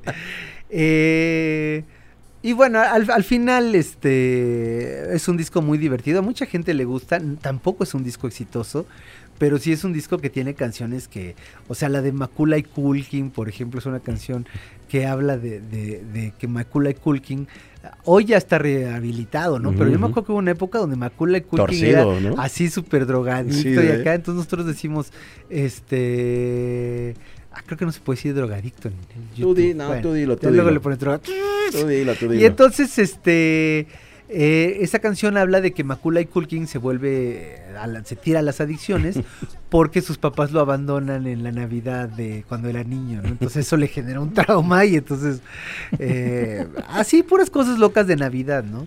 ¿Qué, qué- Entonces, qué otra? ¿Qué otra de Navidad? Tiene hay? la de la del la del intercambio, Que- de que tú llevas un regalo bien padre y rompe el niño rompe su cochinito para llevar el regalo que él quiere, que, que le piden. Ajá. Y entonces el otro este, le regala un disco usado de Nelson Ned. Entonces este, tiene un coro de malditos sean los intercambios, nunca vuelvo a participar, este, nunca jamás vayas a entrar o algo así dice el coro, ¿no? Pero ese, ese es de los intercambios, ¿no? Entonces, otra es de un cuate que por no pagar los tamales de la rosca se traga el muñequito y se ahoga. Y entonces dice, este, el coro es de no sé, dice, es de Navidad engalloso.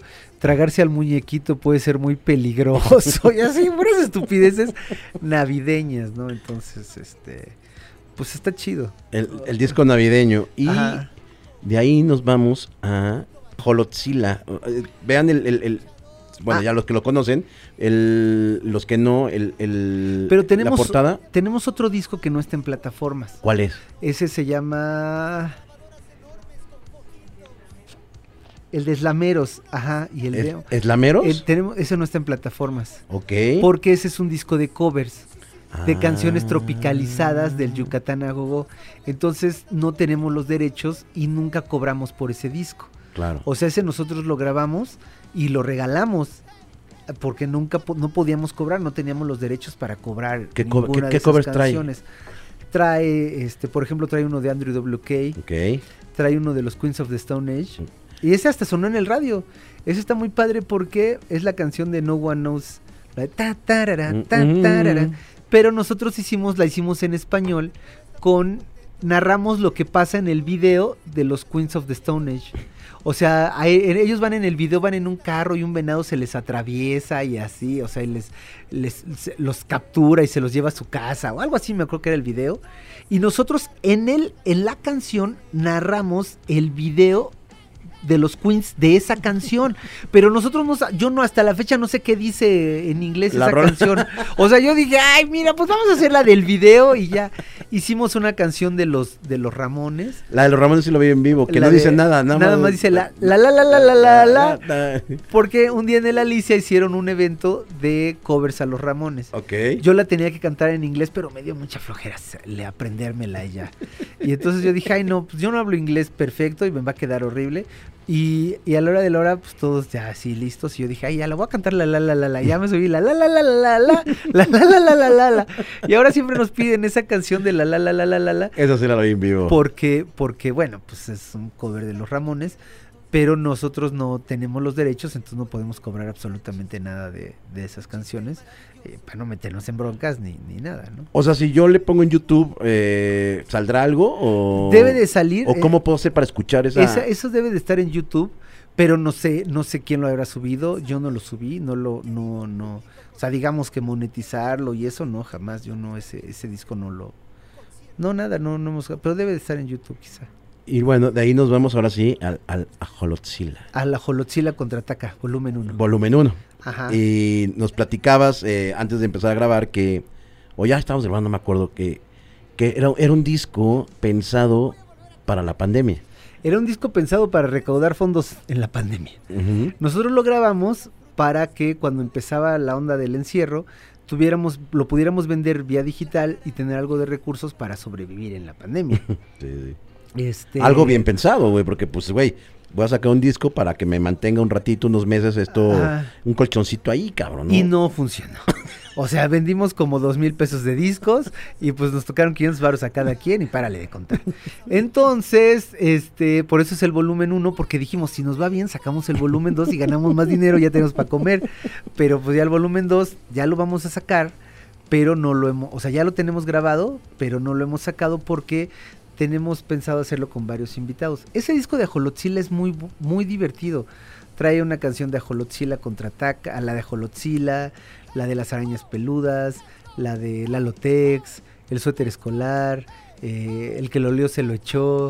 O sea, es, es esa canción del que lo olió se lo echó, es así como tan, tan bella como, como que te diré, como nubes de caifanes. Ok. algunos de los que- o, o como la célula que explota. Ok. O, o- o sea, es una canción que habla de que el que se lo olió se lo echó, ya sabes.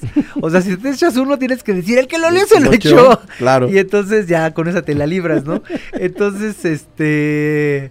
Bueno, y es, es- ese es un. Creo que. Y ese disco nos ha vuelto. Después de que habíamos perdido mucho público infantil, con ese disco hemos recuperado mucho del público que habíamos perdido. Porque es un disco hecho para niños, muy divertido. Y este. Y con el mismo sello del Yucatán, ¿no? De, que. De que sí es divertido, pero también lo tocamos en el Alicia o lo toca- tocamos canciones en el Vive y a, la gente le siguen gustando. ¿Quién hizo la, ilustración de, este que está bien bonito? Vea, vea, bueno, ahorita van a ver la- la portada.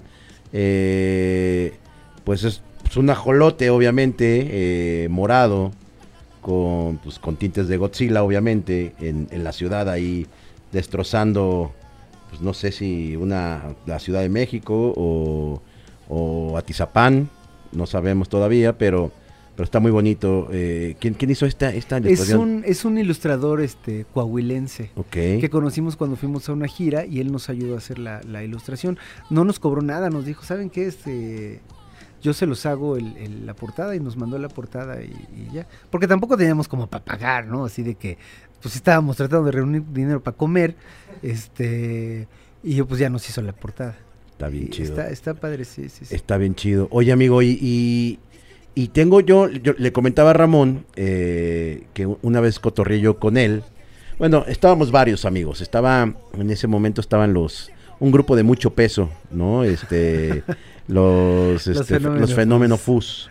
Ah. Eh, que yo me acuerdo que, que- que Ramón y, y no me acuerdo quién, que el- probablemente también el, el pelón, a quien le mando un gran abrazo hasta los New Yorkers, eh, ex baterista de- del, del Yucatán, eh, se andaban pitorreando y cotorreando a los, a los gorditos de- del surf, Ajá. porque pues estaba la Viani, el, el Andy, Sí, eh, el Pam. el Pam, el Tom, pues todos los que conformaban en ese momento la, la alineación eh, original de... El único flaco era el fish y Era lo el, fish, sacaron. era el fish y lo, y Se lo comieron. Y metieron al Juanito, ¿no? Ajá. Y este, entonces obviamente lo- lo- lo- lo- se pitorreaban de ellos y lo cotorreaban diciéndoles que era un grupo de mucho peso que, que tenían que darle eh, un premio cabrón al, al arquitecto que ha hecho el escenario de, Yo no me de- acuerdo de, de eso, de- pero de sí la. Alicia, de la Alicia, Para aguantarlos. Para, para aguantarlo. Entonces, eh, es- es- ese día que... Era no- cábula amable, ¿eh? porque sí somos brothers de los, de los fenómenos. eh, no, no- no hay gordofobia, pues aquí Ah, un gordo le puedes no, decir gordo a otro gordo, ¿estás de Ajá, acuerdo? O Sí, sea, bueno, yo no sé por qué no estaba gordo, pero este, pues a mí me valía gorro. Pues todos tocábamos en el Alicia, ellos se burlaban de mí de alguna otra manera. Entonces, este, pues se, se vale, ¿no? Si alguien se burla de ti, te puedes burlar de él. Claro, Pues dando y pues, dando, ya, pues sí. claro. Ajá. Y, y ese día me acuerdo que me platicaste una, una anécdota de Manu Chao, cabrón. Ah, lo que pasa, esa anécdota es este, pues no sé si, si, si, es que ya como van pasando los tiempos y ya todo es políticamente incorrecto, Sí. Yo ese día fuimos, Manu Chao antes de presentarse creo que en el Zócalo de la ciudad, se presentó en la Alameda, pero anunciaron el concierto 10 minutos, me- media hora antes de que fuera a ser y tocó un acústico ahí. Entonces muchas personas le llevaron, yo iba con mi hermana y le llevaron regalos que le habían hecho a Manu Chao. Este, quizá alguna playera pintada a mano, este, algún muñequito, ah, ya sabes, de esas cosas que te, como, como hoy te regalan los simis, antes te hacían o otras cosas, hasta el día de hoy, a mí me regaló, el otro día fuimos a tocar y me regalaron unos, unos tamales muy ricos. ¿Unos tamalitos? Ah, tamales, sí, como cinco tamales muy sabrosos. me llegó una bolsita y me dice, toma tus tamales para ti. Guau. Y yo, ay, gracias señora. Y luego una niña me aventó un, un simi calimán, pero un simi calimán así, con, lo, lo disfrazó de calimán, le puso una guitarra, su, su, su, su, de vísteme de calimán así, su, su turbante, sus ojos azules, o sea, todo, todo, todo calimán. Eso está padrísimo. Entonces se acercan con Manu Chao a llevarle los, los, los regalos. Y este. Y pues yo no sé qué estaba pensando Manu Chao que en ese momento le, le dijo así como que no, no, no, no, no. Y entonces el chavo así como que se hizo para atrás, así como todo triste. Y entonces yo me, me dio mucho coraje verlo. Nosotros en esa época pues apenas empezábamos, o no me acuerdo, o sea, y entonces yo me acerqué, porque está, éramos muy poca gente, habíamos 20 personas, 30 personas, no éramos muchos. Y entonces me acerqué y le dije, qué pena me das, cabrón. Le, dije al Manu Chao, que te... Ah, no me acuerdo, pero total que te la refresqué. O sea, le dije, es que te pasas de lanza, o sea, te están trayendo un, un, regalo, ¿qué te cuesta nada más estirar la mano, tomarlo y decir gracias? ¿Qué no te enseñaron a decir gracias? No que viajas por todo el mundo, le debes decir gracias en todos los pinches idiomas. Y yo estaba muy enojado y le dije, tú, y tú vas y a tu mamá, no sé qué. Y ya me di la media vuelta y me, y me, yo estaba muy molesto porque no le recibió el regalo, ¿no? Entonces, este, después yo iba caminando así de espaldas a ellos y me mandan a hablar y me dicen, oye, no, ven, que Manu quiere hablar contigo. Y le digo, pues dile a Manu que su ya me di la mano de vuelta y me salí caminando, ¿no? Y, y tú ibas al concierto por tu hermana, güey. Yo iba con ella, creo que ella también le llevaba un regalo y a ella tampoco le aceptó el regalo. Yo no era muy fan de Manu Chao, me dio mucho coraje que no les recibiera los regalos y este, pues porque pues qué le costaba agarrar el regalo y, y- y todo, ¿no? O sea, eh, quizá en ese momento, o sea, no quiero decir que Manu Chao sea así, yo no lo conozco. O sea, en ese momento no le recibió los regalos, yo se lamenté a Manu Chao, quiso enmendar su error y yo ya no se lo permití, porque también mal me hubiera visto. Yo, ay, sí, pues Bueno, voy con sí, Manu sí, Chao sí, y ay, sí, dame tu autógrafo. Dije, Nel, ya, o sea, si ya lo dices ahora te aguantas. A pechugas y vámonos. Entonces, pues así fue mi, mi, este, mi encuentro con Manu Chao. Oye, ¿cuántas generaciones este ya para irnos? Porque la neta también hay, hay varias, hay varias eh, eh, cosas que platicar, nos podemos ir toda la tarde. ¿Cuántas, cuántas generaciones habrá ya en estos 20, qué, tres añitos de Pues ya Yucatán? Son, ya son como tres generaciones. O sea, ya llegan chavas que me dicen, ay, mira, este, pues yo te, te venía a ver de niña y ahora ya traigo a mi hija, ¿no? Y otra señora, no, pues es que yo traje a mi hijo y ahora ya traigo a mi nieto. Y este, y, y así sí ya son, pues ya no sé cuántas, pero ya siempre me dicen, ay, el otro una chava se me acerca, estábamos en el caminante y se me acercan tres chavas. Y este, oye, es que nosotros te veíamos de niña. Y una chava se suelta llorando, ay, es que yo te veía de niña. Y yo te veía en mis virijas. Y y chilla. Y yo, pero no llores, todavía no me he muerto. Y este, y, y- y así, ¿no? Se me acercan muchos de, y van muchos, y muchas familias llevan a sus niños ya, ¿no? A sus, o sea, es como que se va regenerando nuestro público, ¿no? Es, eso es muy padre del Yucatán. Pues, Oye, te, te- te- es- la energía del morro es totalmente diferente a, pues, la de un adulto, obviamente, ¿no? O sea, el morro es, un, es un frenesí enloquecido. Es más bonito, o sea, es, diferente, ya que lo ves es como muy tierno, o sea, porque los ves saltar y muy contentos, se divierten, pero es una, em- es una emoción de, de Reyes Magos, de Santa Claus, de, es una emoción totalmente diferente. O sea, ¿te acuerdas cómo te sentías cuando llegaban los, Reyes, Reyes, Magos? claro. Lo mismo sienten los niños cuando estamos tocando, así yo lo siento de que... De, de, de, o sea, esa emoción como que, como que les, les, les sale por, por, por los poros, la, la alegría, ¿no? Es, es una alegría completamente diferente. Cuando ya eres chavo, vas como hacia, ah, destruir, destruir. Mm. Cuando eres niño, no, es, es una, es- todo es sonrisa, es una claro. inocencia, es gracias. Cuando vamos a tocar, por ejemplo, a escuelas con el, con el ukulele y eso, es, te invito de mi desayuno, siéntate conmigo, este, me gustó mucho y además aprovechamos, el otro día fuimos a tocar a una escuela y había un niño participando así, pero muy emocionado. Y entonces, no- y vamos con dos ukuleles y a escuelas, este, en los barrios y así, ¿no? Y entonces va la maestra por él y le dice la maestra, este, a ver, este, Pedrito, vente para acá. Ya se lo iba a sacar y le digo, no, no, no, maestra, aguante, pues si está, está muy contento. Es que Pedrito le pega a los demás niños. Y entonces le dije, y entonces yo aproveché en ese momento y le dije, como si fuera el rey mago castigador, y le digo, ¿verdad, Pedrito, que ya no les vas a pegar? No, no, no, ya no, maestro, porque soy maestro. ¿no? No, maestro, ya no les voy a pegar. Seguro, Pedrito, porque si no te mandan a los tiburones. No, no, no, ya no. Entonces Pedrito se quedó muy contento, pasó a con nosotros y todo. Terminando el concierto, se acerca este niño y me dice, ay, le invito unos chicharrones.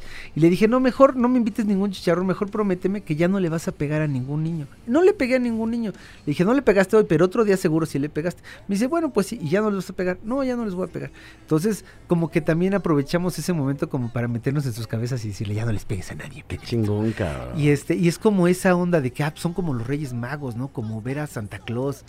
Eh, este, es, es, es, muy padre. Y, y, y, los niños se quedan y las niñas se quedan. Porque también las niñas bailan así como. Creo que las niñas son más desenfrenadas que los niños. Los niños, sí. Ah, sí, me he encontrado a muchas, este, muchas pequeñas Alejandras Guzmán, así que de plano, así de.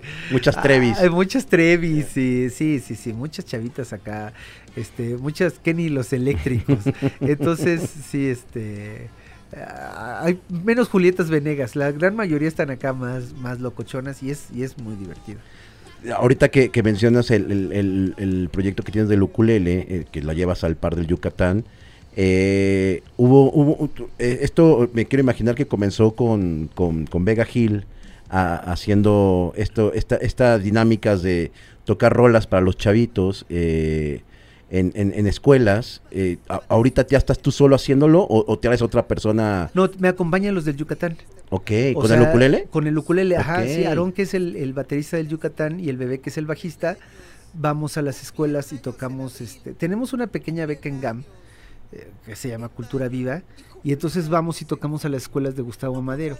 Entonces, eh, a las escuelas, no sé, en Cuautepec, Barrio Alto, así, en, en, en zonas pues difíciles, ¿no? Uh -huh. O sea, la GAM es una de las de las alcaldías más peligrosas quizá del país. Claro. Entonces vamos a, a comunidades este de difícil acceso, en, en, la San Felipe de Jesús y así, y vamos y tocamos este con ukuleles. Entonces vamos y, y tocamos para las niñas y para los niños antes del recreo y ya terminando de toquín nos vamos al recreo y compramos porque siempre es muy barato comprar en, en, en, en la cooperativa. La cooperativa. Claro. Este, las mamás siempre llevan cosas muy económicas, entonces sí, siempre es bueno este y así nos vemos bien. Además luego nos dan de comer y tortas, nos llevan tortas los directores y todo, entonces es muy padre. Y la convivencia directa con los niños, que son toquines muy difíciles porque tocamos con el audio de la escuela, ya sabes, el de la, la corneta. La, esa, sí, sí, mm. sí, esa, la corneta Ratson, mm. y así, con pero para 450 niños, mientras los maestros dicen, ah, ya, pues que ellos se hagan bolas. Imagínate, tócale con ukulele a 450 niños diferentes, porque los de primero sí te ponen atención, pero los de sexto ya te mandan al diablo. Claro. Entonces hay que controlar a 450 niños durante media hora, 45 minutos, pero sí tienes unas experiencias muy padres, o sea, con niños y niñas con síndrome de Down o ciegos, o por ejemplo cuando vamos a tocar con ukulele, fuimos a tocar a muchas casas hogar. Este, para la Secretaría de Cultura antes de la pandemia eh, íbamos muy seguido a Casas Hogar del DIF y este pues historias muy dramáticas ya, o sea historias súper dramáticas en las Casas Hogar y este y, conocí mundos que yo nunca me imaginaba no o sea las casas por ejemplo del DIF en, en la Ciudad de México en, en el sur de la ciudad. No sé cómo estén ahorita pero cuando yo fui hace tres o cuatro años eran casas muy bonitas, con alberca, y, y, o sea, no es, no es lo, los, los orfanatos, cuando menos estos en la Ciudad de México, no sé los particulares, no sé los de los otros estados para que no vayan a decir, ay, es que no conoces. Uh -huh. No, los de los que yo hablo, por ejemplo, el de niños, de que está sobre, creo que es Churubús, sobre Calzada de Tlalpan, Tlalpan. casi uh -huh. llegando al Centro Nacional de las uh -huh. Artes, el de bebés, yo fui a tocar ahí para los Casa bebés, de cuna. Casa de cuna, y están, pues digamos, este, más o menos bien, ¿no? Y luego, porque van de 1 a 6 años, luego creo que de 6 a 12 y de 12 a 18. O sea, los van cambiando de casas. Okay. Entonces, la de la que es de los más grandes, de 12 a 18, está en Coyoacán. Y eso sí tienen alberca, cancha de fútbol. En Moctezuma. En la calle Moctezuma. Sí, en el, casi mero centro de Coyoacán. Ajá, sí, está, está atrás de un río. De, uh -huh. que un, ahí está la casa y está muy bonita. Y es muy difícil porque hay niños con, pues, con discapacidades y, y que tuvieron violencia intrafamiliar y violencia de muchos tipos que yo no sé cuál, pero mi trabajo es hacerles pasar un, un buen momento, ¿no? Qué y chido. regresar a eso, y es lo que hacemos ahorita en GAM en las escuelas. Qué chido, amigo. Te estás ganando un pedacito de, de cielo involuntariamente porque haces algo que te gusta y... No, y... no sé porque me pagan. Ok. O sea, sí pero, me, entonces, sí, este... pero siempre tiene que haber una remuneración. Bueno, por... que la beca no es tan grande tampoco, ¿eh? O sea, tampoco me pagan así toneladas. Pero pues, bueno, sea, le, estás llevando diversión y le estás llevando cotorreo a los, a los, a los chavitos que, sí. que lo necesitan. Sí, sí, sí, o sea, ¿no? si, si, llego al cielo y me va a decir San Pedro, no, papi, a ti te pagaron por eso, no lo, no lo hiciste de compas, así que vas derechito al infierno. Entonces. Pero bueno, yo creo que este, nuestro infierno es como el de puro loco. ¿Te acuerdas de ese Ah, infierno, güey? Sí. Espero nos toque un infierno así, Ah, cabrón. sí. Entonces, este, pues bueno, eh, eso hacemos, eso es lo que hacemos para, para las escuelas. Y pues hay otros proyectos, tenemos el de la Internacional Urraca Rana, que es cumbia. Es una es cumbia para, para, pues cumbia, y pusimos a cantar a mi hijo. Ok. Al Bruno, él canta, y está padre, ah, y somos los mismos del Yucatán. Ok. Y este, tenemos otro grupo de ska que se llama Los Pinches Chilangos, Ok. que también somos los mismos del Yucatán. O sea, básicamente los mismos, hacemos varias bandas, porque pues nosotros no somos Zoé o Café Tacuba, que ellos pues de una tocada ya viven un año. Claro, claro. No, nosotros de una tocada vivimos como unos 3, 4 horas y luego hay que tocar con la otra banda para vivir otras 3 horas. Entonces es así como de estarle macheteando y tenemos como varios proyectos este divertidos y además diferentes uno del otro. O sea, el de los pinches chilangos nos iba muy bien en, en este teníamos así, pues, en la página de Facebook 185 mil seguidores. Órale. Ajá, y subíamos 1500 seguidores diarios. Así, día, porque subíamos un montón de memes. Ya se estaba volviendo una comunidad bien padre. Y un día dije, yo estoy en contra del tren Maya. Puta, valió que eso todo el asunto. O sea, como que, ay, eres piranista y no sé qué. Y yo les decía, güey, lo único que no quiero es que tiren árboles, que, que la selva se mantenga, que no, nada. Y de ahí pff, Se fue para abajo. se fue para Por abajo un y mal ya no. comentario. Pues es que no fue un mal comentario y ya. No, no, y- yo sé que no, o sea, pero ah, de tu comunidad, pues, que pero dijeron, yo no, pero yo, y no me retracté. O sea, tampoco fue para decirles, así como no me retracté con alguien que te dije ahorita, ah, con Manu Chao, Manu Chao. este, tampoco me retracté con estos güeyes. Dije, no, pues es que no es lo correcto. o es lo que pienso. Eso es lo que pienso. Claro. Y somos una banda que, este, que queremos, este. Ah, ay, pero aclaro una cosa que es importante que la aclare. A ver. No vayan a creer que odio a Manu Chao. No, esta No. banda de los pinches chilangos tiene mucha inspiración en Mano Negra. Ok. O sea, lo de Manu Chao también fue como, como, güey, me estás traicionando porque yo me gusta Mano Negra. O sea, no me hagas esto a mí, ¿no? Ento- ah, bueno, a mí y a todos tus fans que, que seguimos ese Mano Negra eh, solidario y, güey, o sea, si eres de la banda, pues recíbeles. Entonces, bueno, y entonces en los pinches chilangos. Y, y tenemos otro proyecto de rap también. Wow, este, oye.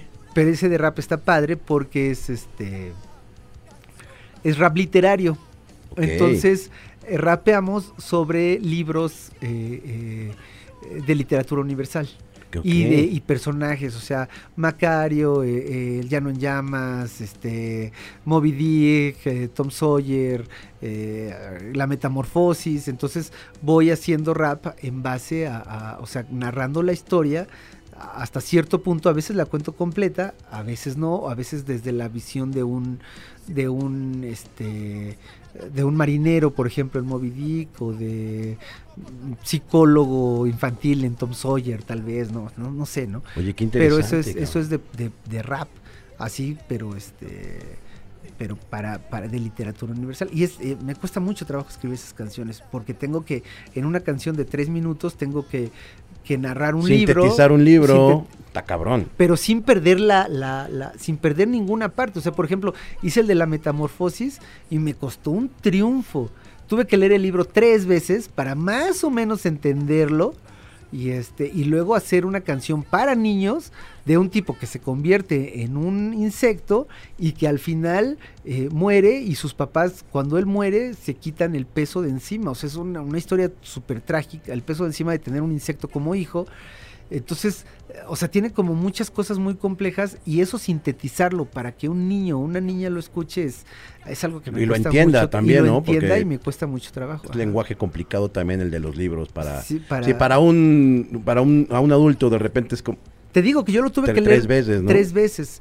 No, o sea, bueno, dos veces y media, porque la tercera ya fue más rápida, la, la y media ya fue más rápida. Pero sí es como de que, a ver, pero ¿qué le pasó al, al, a este, qué le pasó a, a- a- a Gregorio en este momento? ¿Por qué sus papás no lo querían? ¿O de dónde viene? O, o sea, muchos creen que es un, es un escarabajo, ¿no? En el libro jamás dicen que es un escarabajo. Entonces, o sea, también tirar como esos mitos de que, ah, no, pues Gregorio Samsa se convierte en un escarabajo. No, no es un escarabajo. Es este, porque los escarabajos, por ejemplo, no trepan por las paredes. Y Gregorio sí trepa por las paredes. Nunca dicen, o creo que los escarabajos no trepan. Yo siempre los he visto en el En el piso. piso, ajá. Ajá, entonces, este, todo ese rollo es, y es para niños. O sea, nuestro trabajo es básicamente enfocado a la cuestión cultural infantil. Amigo, tocadas. Este, ¿Qué tenemos? Aparte, obviamente, de lo de la GAM, para el Yucatán, para, para Pues- la de hip hop. eso, eh, vamos a tocar ahorita, la, la única que tenemos es el 29 de abril, Ajá. vamos a tocar... Ah, sí, vamos a tocar en Festinarte en, en el Estado de México, es un festival, eh, vamos a tocar en, en Festinarte en el... en- es que todavía no sé las fechas. Ok. O sea, la única que sé que es una fecha, o sea, en Festinarte Confirmada. vamos a- confirmada es en el 29 de abril. No les voy a decir el lugar porque todavía no lo puedo decir, ok. pero va a ser entrada libre porque es Oh. un festival para niñas y para niños, eh, muy cerca del metro General Anaya. ah, en el sur. Ajá, en el sur. Ok. O sea, muy cerca es muy cerca, casi Ya- cruzando la calle. Ya, ya sabemos cuál Entonces, este, así lo estoy promocionando. o sea, quien sepa dónde está el Metro General Anaya que sepa que hay cruzando el Metro General Anaya, sabré dónde vamos a tocar. es. Que también es como su segunda casa. Sí, sí, hemos tocado ahí cerca del muchas veces y por eso estamos muy emocionados de regresar a tocar a- a- ahí. Ok. Entonces va a ser entrada libre a las 2 de la tarde, el 29 de abril. Ya está confirmada, ¿verdad? Creo. Sí. Entonces, este, esperemos que vaya mucha gente. Y, y bueno, porque ahí las tocadas son muy, muy divertidas. Se ponen buenas ahí. Sí, Sí, sí, la última sí. vez que yo los vi ahí, los, los- o sea, sí, eh, yo creo que fue ahí. Ajá, yo creo que Eh, sí. Yo creo que sí. Porque Eh, tampoco hemos tocado en otro lugar cerca del Metro General. Ajá. Ajá. Sí, sí, sí. Ajá, sí. Amigo, muchas gracias, mi A Ramón. ti. Qué chido que hayas venido a cotorrear eh, pues, todo lo que has hecho, güey. La neta, está bien chido. Eh, eh, esto último que nos cuentas, neta, estaría bueno igual hasta documentarlo porque está bien bonito que haya gente que aún siga haciendo cosas, aunque les paguen, porque pues es parte de... Sí, claro. Pero, pero para, para, para estas juventudes, para estos chavitos que tanto lo necesitan, güey, eh, hay unas realidades bien feas que, Sí, que- sí, sí, que sí, sí. creo que nadie lo merecemos, obviamente, menos a temprana edad. Y pues una velita siempre prendida de alguien que vaya a darles diversión, les vaya a dar eh, entretenimiento, siempre es como bien agradecido. Sí, y además, ¿sabes qué? O sea, la cuestión cultural para niños y niñas está muy olvidada. O sea, nosotros trabajamos mucho con alcaldías, por ejemplo, trabajamos mucho con gobiernos. Básicamente, por ejemplo, en la Ciudad de México, trabajo para niños solamente lo están haciendo Iztapalapa y GAM. Nada más. Las demás alcaldías no sabemos absolutamente. Obviamente que, que pues en la Cuauhtémoc, pues no, nada que ver, por ejemplo, en otras alcaldías. En Coyoacán, no hemos tocado nunca para Coyoacán. Entonces, las muchas alcaldías tienen olvidada la cuestión cultural para niños y este y pues sí es monda de que, o sea, nosotros siempre lo hemos dicho, el, el- la solución al, al problema de la violencia, de la violencia de género, del narco, del, de, de las adicciones, de todo, es poner atención en las niñas y en los niños y en los adolescentes hasta el hasta las sexto de primaria y tercero o sea, o sea, poner una atención pero pero completa este donde haya donde haya verdadera eh, eh, o sea el gobierno tiene que poner atención ahí eso es lo que va a acabar o va a reducir los, los índices de violencia en este país.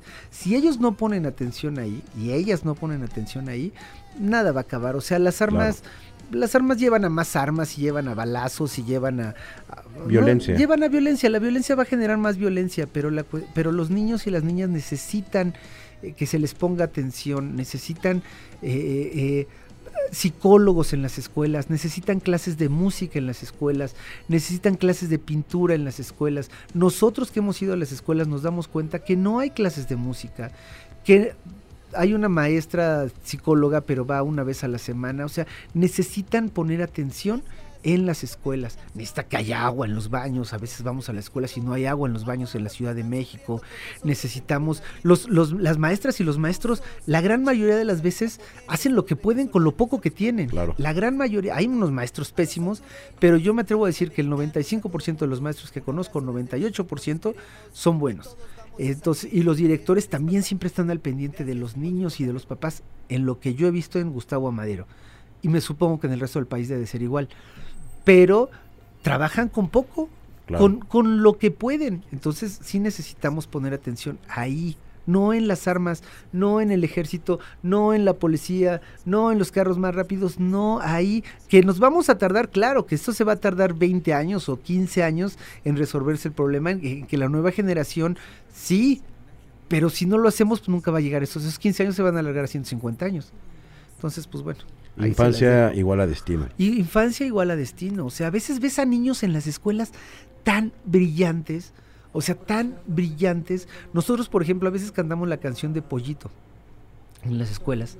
Entonces pasamos a una niña o a un niño a actuar. Yo soy el niño que no quiere comer pollito y la niña es mi mamá. Entonces de pronto te sorprendes que niñas de cuarto de primaria actúan, pero Ah, que Marta y que... No, no, no, no, no, no, no, no, no. Cindy la regia, nada. Sí, nada que ver con esta señora que hace ejercicio, no me acuerdo cómo se llama. Ah, Una que, que vende productos y que es así. Bien pesada. Ah, sí, sí. No, niñas de verdad que la... O sea, que jamás en su vida han actuado. No les diste una clase ni nada. Tú les dijiste, pasa, y me acerco a ella y le digo, tú eres mi mamá, yo, quiero, yo no quiero comer pollito y tú me tienes que obligar a comer pollito. Nada más les digo eso. Y las niñas se sueltan y no, es que tú te lo tienes que comer porque no tienes educación y no sé qué, y así, o sea, le salen las lágrimas casi, casi. Y ves a niños y dices, si a estos niños y a estas niñas les pusiéramos de mm. verdad atención, o sea, este país sería otra cosa dentro de, dentro de dentro porque tienen que 8 o 9 años. Dentro de 10 años esta niña sería una sería la nueva Tenoch Huerta ¿no? ¿por qué? porque tienen y las ves con su uniforme eh, eh, roto y o sea sus zapatos sucios de que pues no tienen un centavo para para para salir adelante no y, y que y que quizá esa niña que pudiera haber sido una gran actriz no lo va a ser por, por la por la falta de recursos y, por la falta de atención de los gobiernos de todos los partidos hacia ese hacia ese sector, ¿no? Entonces, pues bueno, ahí se las dejo para que le pongan más atención. Qué chingón, amigo. Gracias. Y ya me volví a atorar en la silla. Gracias, amigo. Ya me desatoré. las redes sociales, ¿cuáles son del, Yucatán y de los de, todo lo que estamos hablando? Es Yucatán Agogó, Yucatán Agogó oficiales en el Face, en demás. Porque además soy un maestro memero. si alguien necesita un maestro memero, yo les hago sus memes gratis. Ok. Entonces, este, me gusta mucho hacer memes. Qué chingón. Sí, me divierte mucho hacer memes. Y es Yucatán Agogó oficial en Face, en el TikTok también. Este, en Instagram es Yucatán Agogó Banda. Y los pinches chilangos también es, es la Internacional Urracarrana. Pero de Yucatán a Guay pueden acceder a todo. Ahí, ahí, ahí, vemos todo. Ahí vemos todo. Ramón, muchas gracias, carnal. No, muchas gracias a ti. Y nos aventamos después una segunda platiquita. Ah, cuando quieras, tengo más historias así. Eso, este, de, de, mental, así. a políticos influyentísimos ahorita, ¿eh? Uy, qué rico. Uf, no los puedo decir, pero mira, de altos. Este, sí, sí, sí, sí, sí. Pero bueno, Qué chingón, amigo. Muchas gracias por venir, Ramón. A ti. Eh, pues bueno, eh, esta fue una platiquita con, con el buen Raymond de, del Yucatán Agogó, una banda bien bonita, bien querida por muchos eh, mexas eh, y güeyes que no son mexas, obviamente, eh, que les a, a, una infancia más fácil y, pues no tan complicada. Bueno, pues muchas gracias a Som Studio, muchas gracias a Víctor Cruz. Muchas gracias a Ugore, muchas gracias al Rich. Eh, nos vemos en la próxima. Suscríbanse, vayan a todas las redes sociales, están por aquí. Muchísimas gracias, chao.